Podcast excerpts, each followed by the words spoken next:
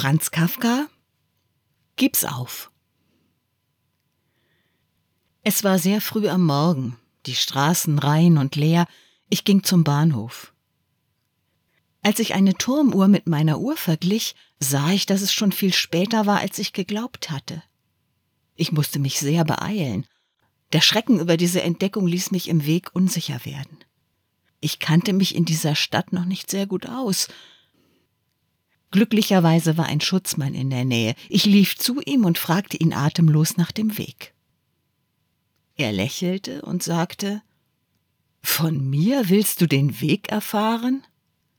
Ja, sagte ich, da ich ihn selbst nicht finden kann. Gib's auf, gib's auf, sagte er und wandte sich mit einem großen Schwunge ab, so wie Leute, die mit ihrem Lachen allein sein wollen.